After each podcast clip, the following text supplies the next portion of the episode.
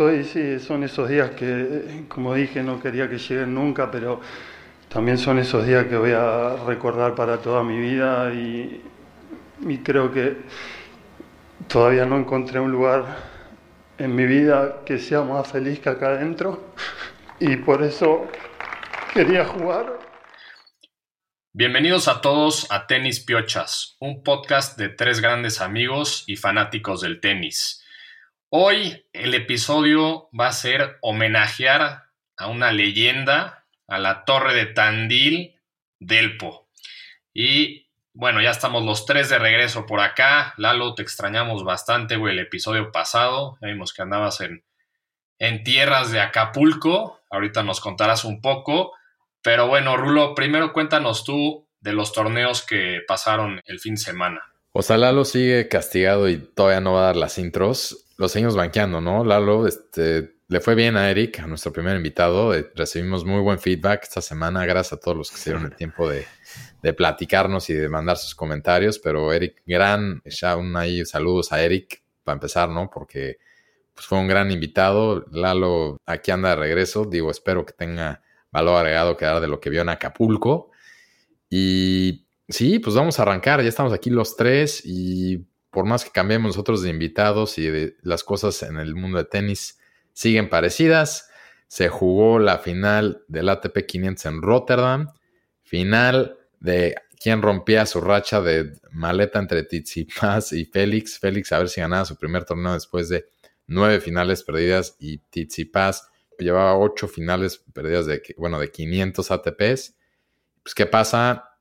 Gana Félix, ¿no? Ya lo habíamos comentado aquí, llevaba un gran año en general, se ve, se ve que le viene un gran año porque en Australia le fue muy bien, pero le gana fácil a Tsitsipas en dos sets, que sigue sin ganar un ATP 500, increíble. No lo quiero meterme en detalle aquí a defenderlo, pero bueno, muy bien por Félix, me da gusto. Te cuesta, te cuesta con, trabajo el, hablar. Con el, con el tío Tony se está consolidando el trabajo que está haciendo con el tío Tony, de, ¿no? que viene de, después de haber entrenado a Nadal, ahora completamente a mucha gente le sacó de onda la noticia cuando dijo que iba a entrenar a Félix, pero se están empezando a ver los resultados. Yo dije en Australia que Félix iba a tener un buen año y pues ya estamos empezando a ver los frutos, ¿no? Y Tizipas, eh, hasta ahí mis comentarios. de plano, güey, ya, ya no más comentarios. Antes de que sigas, Jor, quiero aclarar, este, me pareció un poco agresiva la, la, actitud que Raúl trae contra mí. No fui de vacaciones a Acapulco, fui a trabajar, fui a, a dar contenido para este podcast. Y Eric, pues muchas gracias por, por la, la, visita a este espacio, pero aquí, aquí estamos y, ya no nos vamos a ningún lado acá. Está bien, eh, me parece perfecto esa, esa defensa, güey. Pues sí, nos seguimos con, con los otros dos torneos que, que, hubieron. Uno fue en Arcilla, que fue el de Buenos Aires, un torneo de 250. Y ahí Casper Ruth le gana a Diego Schwartzman, al Peque. Ahí empezó ganando Schwartzman el primer set y, lo volteó Ruth. Ahí al final dio un speech muy chistoso en español. Está practicando el güey otro idioma. Y por el otro lado, en el torneo de, de, Dallas, otro 250, desde la semifinal era semifinales gringas y en la final se enfrentaron Opelka con Brooksby y gana Opelka.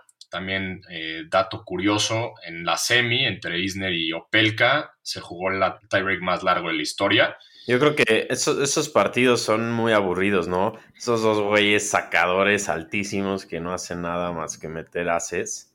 Sí, justo iba a decir que hasta Opelka tienen ahí en Instagram, siempre se pone el, el, emoji de un robot, porque neta lo describe perfecto. Es pinche güey alto que nada más saca y smashes y demás. Pero bueno, esos fueron los torneos. Pero pues creo que ahora sí pasemos a lo, a lo bueno, ¿no? A lo triste y emotivo y pues recordar un poco de su carrera que tengo eh, tenística. Vamos ¿Qué tiene? Que... Todo el episodio va a ser dedicado a que Rulo ya tiene micrófono. no, a, a, Lalo, por favor, abre tú el, el te doy el, micrófono para que hablemos de Delpo. Perfecto, este, nada más antes de entrar a eso, rapidísimo, eh, Santi González gana su segundo título consecutivo en Sudamérica, el torneo de Buenos Aires, el 250, ya había ganado el de Córdoba en Argentina, entonces está en muy, muy buena racha y esperemos que siga así para, para ver si pues, un mexicano puede levantar el título en Acapulco, ¿no? Pero bueno, ahora sí, vamos a lo bueno, a lo importante y como lo dices, triste, tristísimo, cabrón. También fue una de las razones porque me tuve que ir a despejar eh, un poco a Acapulco. No, no estaba en condiciones para grabar ese día, después de ver su último partido, su speech, todo.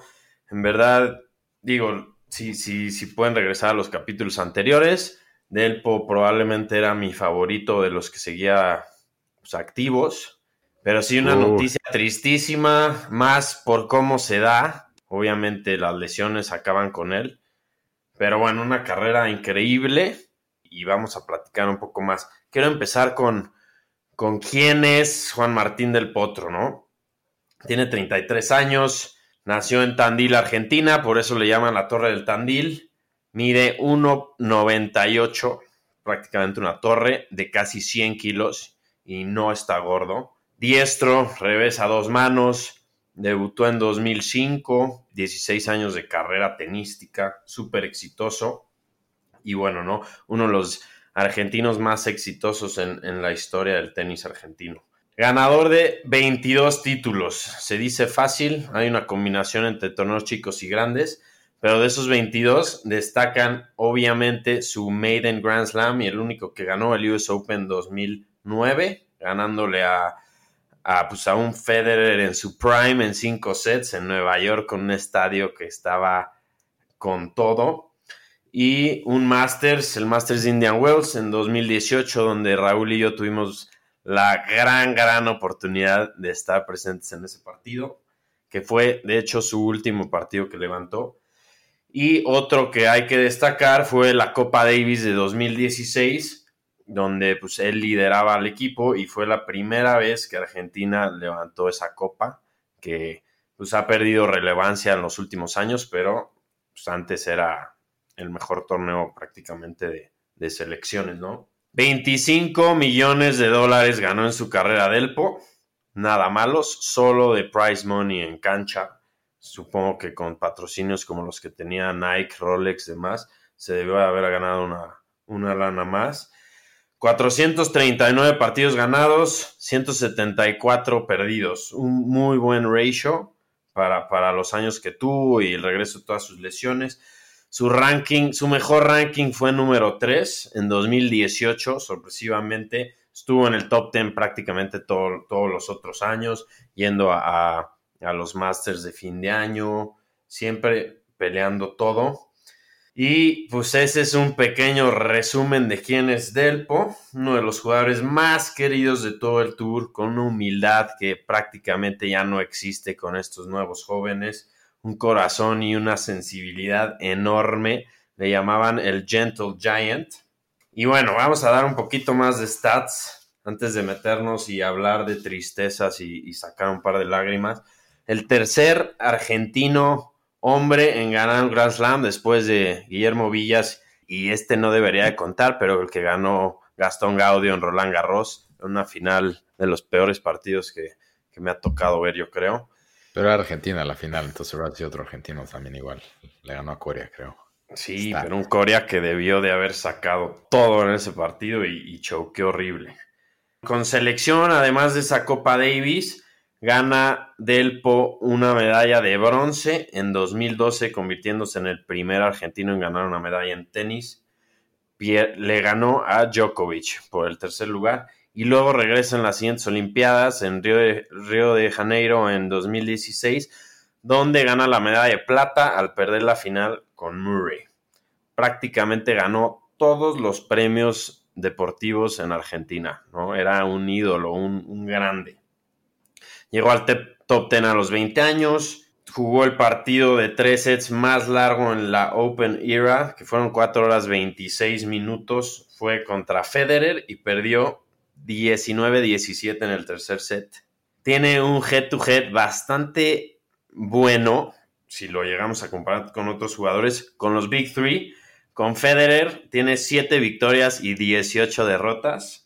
Con Nadal, 6 victorias y 11 derrotas. Y con Djokovic, 4 victorias y 16 derrotas. Digo, con ninguno tiene head-to-head positivo, pero muchos de esos partidos fueron en instancias de finales. Eh, a los dos le ganó el mismo US Open en, 2009 que, lo ganó, le ganó a Federer y a Nadal, no, no es cosa fácil. En un punto fue el único, aparte de los Big Three, en ganar un Grand Slam en siete años y medio. O sea, desde que el Gran Safin levantó el título de Australia en 2005 hasta que Murray ganó el US Open en 2012, fue el único que ganó un Grand Slam aparte de los Big ¿no? Todavía es el único jugador, aparte Nadal y Djokovic, de ganarle una final de Grand Slam a Federer. Y así me puedo seguir todo el día con stats de este fenómeno, cabrón.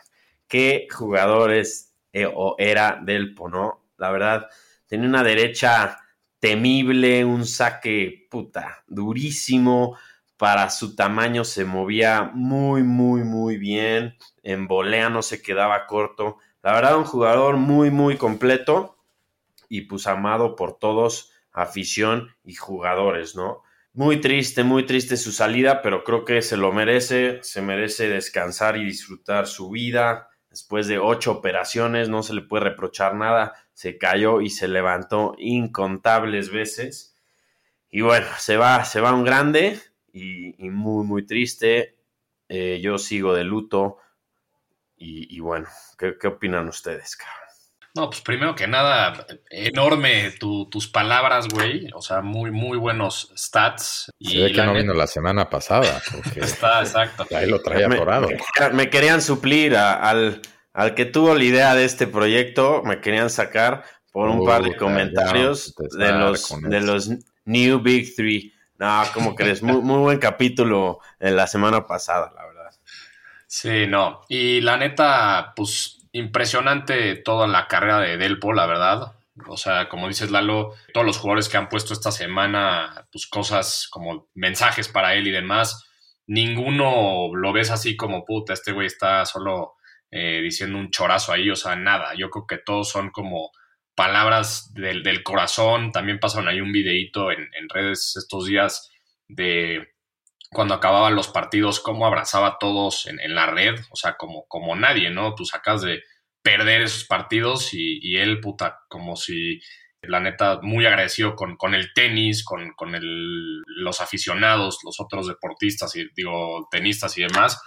Y pues sí, la verdad es que muy triste que se tiene que ir, creo que la palabra es se tiene que retirar porque pues, por las lesiones, ¿no? Ya esta vez no, no pudo regresar. Ahí lo escuchamos en, su último partido contra Del Bonis, eh, que decía, pues pensé que Chance lograba el milagro como la vez pasada con, la muñeca, pero pues esta vez no, ¿no? O sea, esta vez tengo que escuchar a mi cuerpo y mi cuerpo me está pidiendo que, que ya, o sea, que no se puede más. Y pues sí, qué coraje, porque sí creo que es de esos que a pesar de haber hecho mucho en su carrera, como ya bien lo mencionaste, Lalo, creo que todavía le quedaba mucho gas en el tanque, obviamente si, si hubiera estado saludable, para pues, ganar más cosas, ¿no? Igual y para competirle bien al Big Three o para ganar eh, más, más títulos, especialmente otro Grand Slam o algo, pues el, el what if, ¿no? Pero ahora sí que, le paso la, palabra a Rulo, que ya lo veo aquí cabeceando y, y presumiendo su nuevo micrófono. Se ve como del, Dollar Store ese micrófono, güey. No, no, y quien lo mandó y ayudó donándolo y encargándose de que me llegara, sabe bien quién es. No voy a nombrar porque aquí respetamos la privacidad, pero gracias una vez más. Y pues Juan Martín, ¿no? Ya stats y what ifs ya los echaron, muy bien dichos, totalmente de acuerdo con todo. Yo con él me quedo algunas cosas en particular. Uno, siempre le tengo con mucho respeto y admiración porque como dijo eh, Lalo, el físico que tenía claramente no es el para ser un jugador tenístico que pueda dominar con el tipo de juego que se juega hoy en día y él lo logró hacer, ¿no? Ya bien dijeron que en un buen día nadie lo quería enfrente ni los Big Three porque sacaba unos partidas, por más que siempre era lento y como que se alentaba, le decían, como le decían, como el, como un oso así, como, pero sacaba unos madrazos. Y bueno, y en lo personal, yo es un jugador que me cae demasiado bien, por más que nunca se me va a olvidar cómo me hizo sufrir. Esa final del 2009 del US Open, que hubiera sido el sexto, creo, o quinto gran eh, US Open de Federer, no se me olvida. el sexto consecutivo iba a ser. Nunca se me olvida porque fue en un lunes, la pasaron al lunes, la final, Federer, era un Federer que no perdía, verlo perder ahí, me acuerdo, la tele se rompió, mucho coraje, la vi con mi hermano, nunca se nos va a olvidar lo horrible que estuvo verla, lo voy a prender un cigarro, ¿no? Cuando me pongo a hablar de esa final. y me voy a poner un, vino enfrente también, antes de Y la segunda, como también mencionó Lalo, ese famoso, le dijeron el Desert Duel, que lo vimos jugar esa final de Indian Wells contra Federer, igual partido que volteó Federer teniendo un año increíble, venía a ganar el Australian Open y obviamente no lo voy a negar, yo le iba a Federer, pero ver a Del Potro no lo, o sea, no le puedes tampoco no ir. Lalo, como típico, ¿no? ya que se le acomodaba a Del Potro un poco. No, yo le iba a Del Potro el tiempo. no, no, este, yo sí le iba y tú te enojabas, güey. y eso, y por último también un video que a ver si compartimos en redes, que Lalo también lo alguna vez me lo enseñó de, güey, neta, en alguna de sus enemil lesiones, entrenando en el gimnasio con la lluvia, cuando todo el mundo creo que estaba en Wimbledon, no sé dónde, y él en Argentina entrenando. Es una inspiración de cómo nunca hay que rendirse del potro y yo sí también lo voy a extrañar mucho. Creo que también estuvo bien, ya no, yo creo que físicamente ya no iba a dar nada, entonces me da mucho gusto por él y me da emoción y ilusión por él ver que sigue en su carrera, en lo que sea que vaya a hacer después, porque si le echa la misma disciplina y corazón que en su carrera tenística, va a ser algo muy emocionante y me da mucho gusto, me dará mucho gusto ver. Saludos, Juan Martín. Este, una, una de las cosas... A ver si le, y estás invitado, Juan Martín, también. Ahora que tienes tiempo, lo ponemos aquí afuera. Si alguien lo conoce, seguramente ya le llegó el podcast, pero si no y alguien se lo quiere mandar, tenemos aquí, nos acoplamos a tu disponibilidad. Si es necesario, vamos a Tandil a grabar. Exacto, exacto. Con, las reservas que tiene Jor en, en tenis piochas. No, pero sí. Escoge los temas, Martín. Un, un, enorme corazón. A mí es de lo que más me gustaba de él, su sensibilidad. Se pone a llorar cuando ganaba, cuando perdía, cuando se lesionaba, cuando se recuperaba, cuando veía fans. En todos lados, un corazón gigante. Siempre tenía tiempo para sus fans. Ese video que, comenta Rulo es de mis favoritos. Día lluvioso, el güey entrenando solo. Decía que pues la motivación era muy poca, pero que no podía defraudar a su familia, a sus amigos, a todos los que siempre habían confiado en él y que por eso lo hacía, ¿no? Para poder seguir disfrutando partidos en, en la cancha y en el mundo y que sus fans lo pudieran ver. Pero esto todavía no acaba. Yo quiero saber sus opiniones de, unas preguntas que aquí tengo preparadas, muy sencillas. ¿Se va satisfecho del Po o no? Yo creo que sí, la verdad sí dio lo que tuvo que dar, ganó lo que tuvo que ganar. Obviamente se cae como un pinch of salt de el what if, pero yo creo que sí se va satisfecho. Yo creo que también se va satisfecho porque yo creo que físicamente ya no, como dijo él en su speech de despedida, ya no se podía más. Entonces ya se va satisfecho. Él ya, yo creo que ya no quería ninguna otra operación ni ningún otro como rehab. Se va con algunos what de ciertos partidos. Ahorita me viene a la mente mucho también, no sé cuál, esa semifinal de 2013, creo que fue en Wimbledon, con Djokovic, que se fueron igual como a cinco sets, se como se paró, no me acuerdo si se pasó de un día a otro, pero también tenía ahí como, tuvo varios partidos como de Grand Slam, como muy cercas, también creo que unos cuartos de final contra Nadal en el US Open, pero en general yo creo que sí se va satisfecho porque ganó un Grand Slam cuando los nadie, o sea, ahorita ganar un Grand Slam entre los Big Three no es lo que era ganar uno cuando él lo ganó en el 2009, que era cuando ganar la Federer a Nadal y despuésito a Djokovic era imposible. Yo creo que no se va totalmente satisfecho, pero que se va tranquilo porque lo dio todo y lo intentó todo, se operó ocho veces, muchos hubieran tirado la toalla antes pero creo que se va muy tranquilo en esa parte. Otra pregunta. Si no se hubiera lesionado, hace cuenta, por lo menos no grave, hubiera llegado a número uno y hubiera ganado más Grand Slams. Recuerden que pues, estuvo toda la época de los Big Three. No sé si a número uno, pero sí hubiera ganado Grand Slams. No tenía la consistencia para llegar a uno. Siempre iba bien en los Grand Slams, a veces en algunos Masters, sí, pero sí hubiera ganado otro Grand Slam, yo creo. Y recordar que también estuvo el único Roland Garros que ganó Federer. Su partido más peligroso que estuvo a punto de perder fue contra Del Potro. Y tiene otro par ahí también en Wimbledon, que yo creo que, o en el US Open, que pudo haber ganado, pero no creo que hubiera llegado a uno, pero sí le doy más Grand Slams. Sí, yo, igual, yo creo que no hubiera llegado a número uno y Grand Slams 100%, o sea, me atrevo a decir a que llegaría a double digits, ¿no? O sea, no, no a los 20, pero a 10, yo creo que sí. Obviamente, eh, no, joder, estoy viendo que Rulo me está viendo aquí como que estoy loco, pero sin lesiones yo creo que sí hubiera llegado ahí a los 10 y más porque era un, jugador que era peligroso en todas las superficies, ¿no? O sea, no, era tal cual un dominante en, alguna de las tres, sino era, era muy bueno en, las tres. Yo creo que sí le, apostaría a que si ponemos número, yo le doy, yo creo que van a tres en total. ¿Tú, Lalo?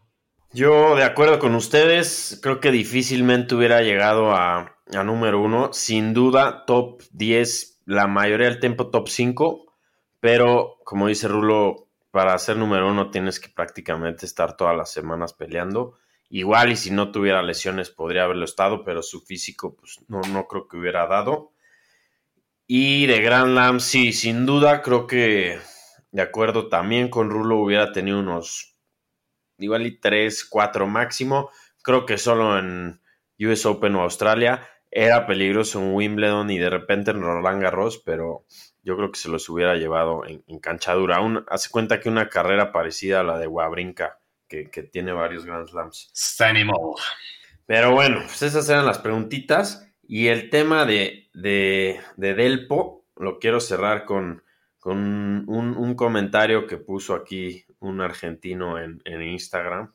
Que no sé cómo me lo topé, pero me gustó mucho, ¿no?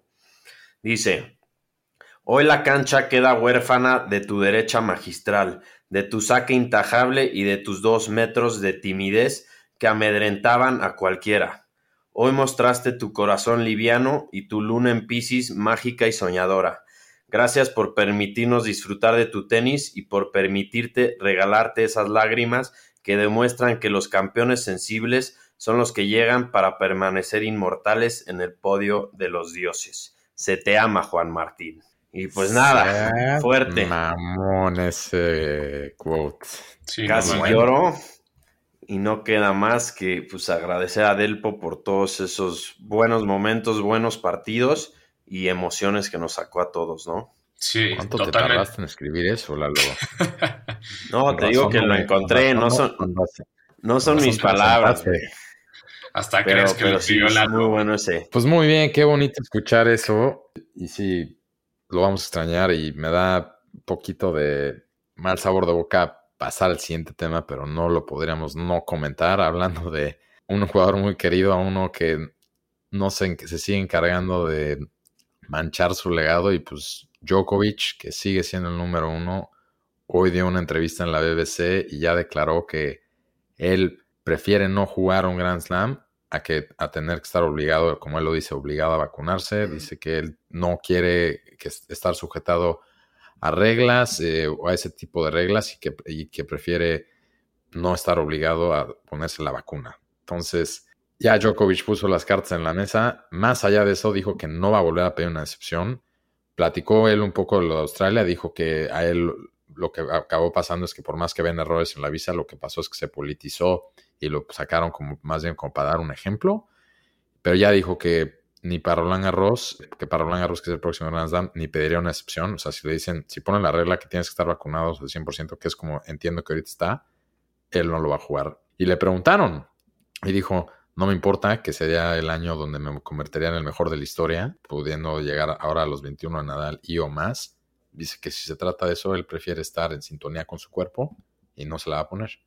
Entonces, no sé qué opinen. Un poquito de flojera me da hasta discutir este tema porque no es un podcast de COVID o no, pero pues es el número uno del mundo y hoy puso él un poco las cartas en la mesa. Ahora sí que es como your move, Roland Garros. ¿Qué van a hacer? ¿Van a cambiar la regla o no? Van a decir que no venga, nadie de todas maneras ni lo quiere, o habrá ahí una excepción. Va a estar interesante ver, este, pero pues es, es en Roland Garros, donde ya en, mayo tendríamos, tendríamos que ver si lo juega o no, pero las cartas en la mesa ya de Djokovic, no sé qué opinen. Sí, no, o sea, la verdad sí. Ya lo sigue llorando lo del potro, creo que pidió un minuto, creo que fue al baño. Sí, no, la verdad es que lo de, lo de Djokovic sí, sí se me hizo increíble la, entrevista de hoy. O sea, como dices, Rulo, no vamos a estar en tema de COVID y, vacunas y demás, pero pues qué mal que, siempre va a haber esa como mancha, digamos, en, en, la carrera de Djokovic. Tenía, bueno, tiene todavía, porque pues todavía puede pasar todo, pero todo para ser el, pues, el tenista del momento, ¿no? Y, esto lo está haciendo ver pues como un pendejo, la neta, o sea, porque si de por sí, si de por sí la gente no lo quiere, o sea, ya con esto pues está echando a más gente encima y, pues muy mal, la neta, o sea, yo creo que no, está bien lo que está haciendo, le, está ganando demasiado el ego y, o sea, no, hay mucho más que, que agregar, la verdad, creo que, creo que es eso. No sé tú, Lalo. Sí, igual, la verdad no, ni me quiero meter en ese tema. Eh, ya saben probablemente lo que pienso y pues, ya respeto su, decisión y que haga lo que quiera, Mejor vámonos a, mejores temas. Eh, ahora aprovechando que estuve en Acapulco la semana pasada, gracias Tenis Piochas por, por toda la logística de mandarme. A ver si, a ver si pasa el abierto, cabrón. Estoy preocupado, güey. Estuve viendo todo, prácticamente hay estructura y no más. Estamos a, pues que son una semana menos. Pues el fin de, este fin de semana empiezan las qualis. Igual las canchas de afuera que van a usar sí van a estar listas, pero preocupante la situación. Se ve que es un proyecto impresionante, eso sí, no dudo que puta, va a quedar muy, muy cañón. Pero la arena GNP yo creo que está al 65%, por lo menos la semana pasada. Le falta, le falta mucho. Me comentan que están trabajando día y noche sin parar para tenerlo al 100% pues, en estos días. Pero muy, muy bien está quedando. Yo creo que va a ser puta de los complejos de tenis. No, no me asusta decirlo. Yo que de los mejores del mundo. El estadio de calidad y capacidad muy buena, 10.000 personas. Tiene todo, zona de suites, hospitalities, este, la zona afuera para todos los comercios y, activación está muy bien. Van a hacer las fiestas en el, en el campo de golf que está enfrente, tiene buenos accesos. Checaste más los accesos de las fiestas que... los accesos al estadio. Ah, bueno, pues hay que, hay que tener actividad para después de los partidos también, ahora que no hay baby. ¿Y te pusieron a, a, a chambear también, güey, o qué? Porque te vimos ahí en, Instagram en el coverage con, con chalequito y, gorrito y todo, güey. Casquito, perdón. No, por, por, seguridad solo puedes entrar así, como, como todavía están soldando y cemento y se cae material, pues tienes que estar así, vestido.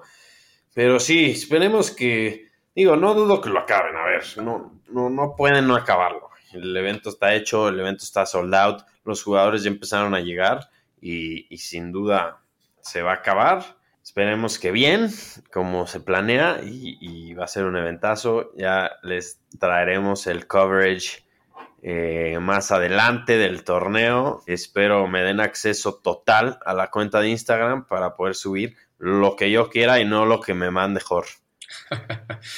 Oye, y hablando un poco Después de... ciertas horas, a lo mejor vamos a tener que, filtrar nada más, porque luego a ciertas horas es Tennis Purchase After Dark y pues, ya nos vamos a hacer un podcast de, de, cómo navegar el tenis o de cómo navegar ahí otras cosas, que luego también empiezan... No prometo nada after working hours. Exacto. Oye, hablando un poco del de, abierto y de Delpo, ¿saben ustedes si Delpo vino a, alguna vez a Acapulco o nunca vino? Sí, de hecho ganó en 2018 en Acapulco. fue su penúltimo torneo que ganó, de ahí se fue a Indian Wells y ganó su último torneo. Contra También, sí. Vientos. Entonces, sí, lo, lo querían mucho. Aquí también se va a extrañar, carajo. Pues así es, pues, pues creo que eh, no queda más que agradecer. ¿eh? ¿Lalo se queda o, volvemos a buscar otro invitado para la próxima semana? No sé. No, yo creo que. el poema del potro, el poema del potro creo que lo, lo salvó al final. Mira, si, si, eso, si eso está en juego, díganmelo de una vez. Me voy a unir con Eric para, para armar otro. no, creo que, creo que fue un, gran, una gran actuación de Lalo, participación y, y muy bien, la verdad. Y pues nada, agregar que esta, esta semana estuvimos subiendo en, nuestras redes sociales que pues ya somos el podcast número uno en la categoría de tenis en, México. Uh. Así que pues sí, estamos muy, muy felices con esta estadística y con el proyecto. Y pues sí, se vienen, se vienen buenas cosas. Por favor, eh, ahí síguenos por favor en, en Spotify, en Apple Podcasts y en Google Podcasts. Y nos ayudaría mucho también un review Ahí cualquier cosa les avisamos cómo, cómo se pone el review y todo. Positivo o negativo, la, verdad es que la retroalimentación es buena. Y, nada. les va a empezar a llegar un par de sorpresas. No estamos sobornando para que lo den, pero ahí hay un, en el pipeline unos temas de merch y pues, quien los empieza a dar les van a empezar a llegar. Exacto, exactamente. Y Lalo, Lalo, Lalo, supera una entrada a las fiestas de Acapulco también, pero den un review. Todos los fans que estén en Acapulco para el abierto, por favor, búsquenme a través de nuestro Instagram, les tengo buenas sorpresas y, accesos a lugares donde no puedes pagar para estar ahí. Meet and greets, fiestas que ni te enteras que están sucediendo. Escríbanme, porfa. Venga. No, pues ya está la despedida de soltero, ahí también lo estás armando, casi casi para abierto. no, no, vamos, vamos de trabajo, ¿cómo crees? Exacto, y pues nada, nada más, eh, ahora sí que agradecer a, todos y nada más eso, ¿no? ¿no? No hay nada más que agregar. Agradecer también la, carrera de Delpo y pues los, vamos a, dejar aquí con un cacho de, su speech de despiéndose de su carrera, ¿no? Delpo Eterno, gracias. Nos vemos, cabrones. Creo que he cumplido todos los sueños con el tenis y, y lo más difícil de lograr eh, no es un trofeo, no es ninguna copa, no es el ranking, sino es el amor y el cariño de toda la gente. yo creo que lo logré y lo llevo en el corazón.